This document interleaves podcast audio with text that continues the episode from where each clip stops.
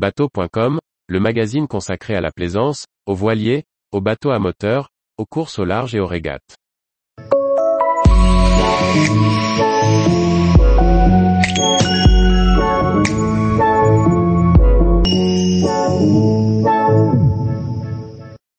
Bateau en modèle réduit, un témoignage issu de 40 ans d'expérience.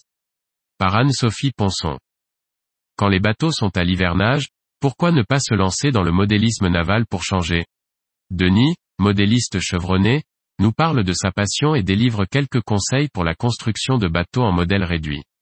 Le modélisme, à ne pas confondre avec le maquettisme, est une activité de construction de modèles réduits. Comment se lancer dans ce loisir excellent pour la détente et la concentration? Denis, passionné de mer et de modélisme, nous donne ses conseils.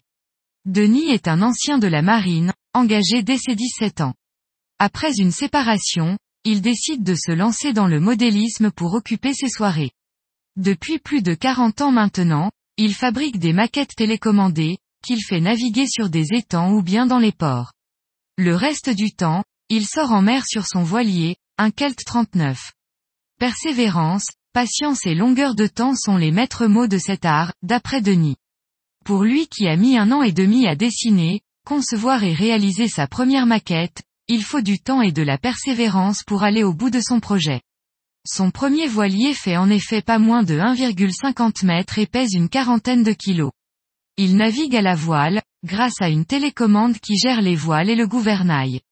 Cependant, du kit de modélisme au scratch, quand le modéliste part de rien et construit d'après un plan, il y en a pour tous les niveaux et tous les âges.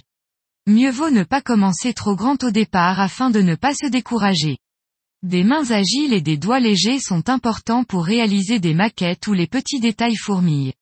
Le modélisme fait appel à de nombreuses compétences, par exemple le travail du bois et des matériaux, la couture pour les voiles, la peinture et les vernis, ou encore l'électronique pour la motorisation. Denis explique, ce qui est intéressant dans le modélisme, c'est d'arriver à faire un maximum soi-même. Les produits dans les magasins spécialisés coûtent cher.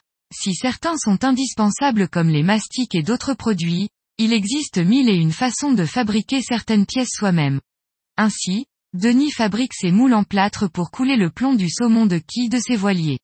Il utilise des anneaux de tringle à rideaux, qu'il peint pour fabriquer des bouées de sauvetage et toutes sortes d'astuces pour détourner des objets et les intégrer dans ses maquettes.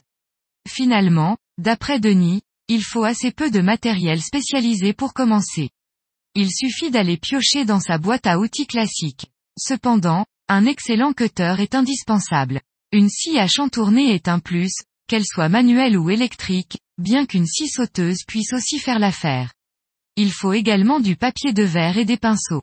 Pour les voiliers, il pourra être intéressant d'avoir une machine à coudre pour les voiles ou bien un kit de couture et de la patience, encore et toujours. Même lorsqu'on part de rien, le modélisme a un coût.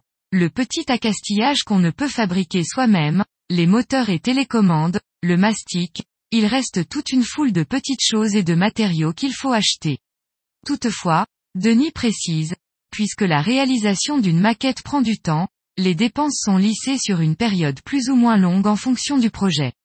D'abord, on achète le plan, puis le bois, viennent les enduits et la peinture, après l'accastillage, ensuite la motorisation. Toute cette patience, ce temps, l'adresse et l'astuce, l'argent, tout cela prend forme sous les yeux et les mains du modéliste. Les matériaux épars se transforment en élégantes carènes et un majestueux gréement. Puis, vient le grand jour. Denis se souvient comme si c'était hier de la mise à l'eau de sa toute première maquette. Elle n'était même pas terminée, mais il voulait vérifier que la coque qu'il avait dessinée et réalisée flottait correctement. La joie de voir son œuvre sur les eaux du port de Perros-Guirec. Une troupe de gamins était venue l'admirer. Pour Denis, le plaisir de piloter ses maquettes est toujours là. Il explique, faire naviguer des maquettes apprend beaucoup pour la navigation. N'étant pas sur le pont du bateau, il faut se fier à d'autres signes pour repérer les risées. Il faut observer, être attentif et lors des manœuvres, une grande délicatesse est de mise. Denis a toujours une maquette sur l'établi, en ce moment, un aviso escorteur, modèle réduit de celui sur lequel il a servi à Tahiti, il y a longtemps maintenant. Tous les jours, retrouvez l'actualité nautique sur le site bateau.com. Et n'oubliez pas de laisser 5 étoiles sur votre logiciel de podcast.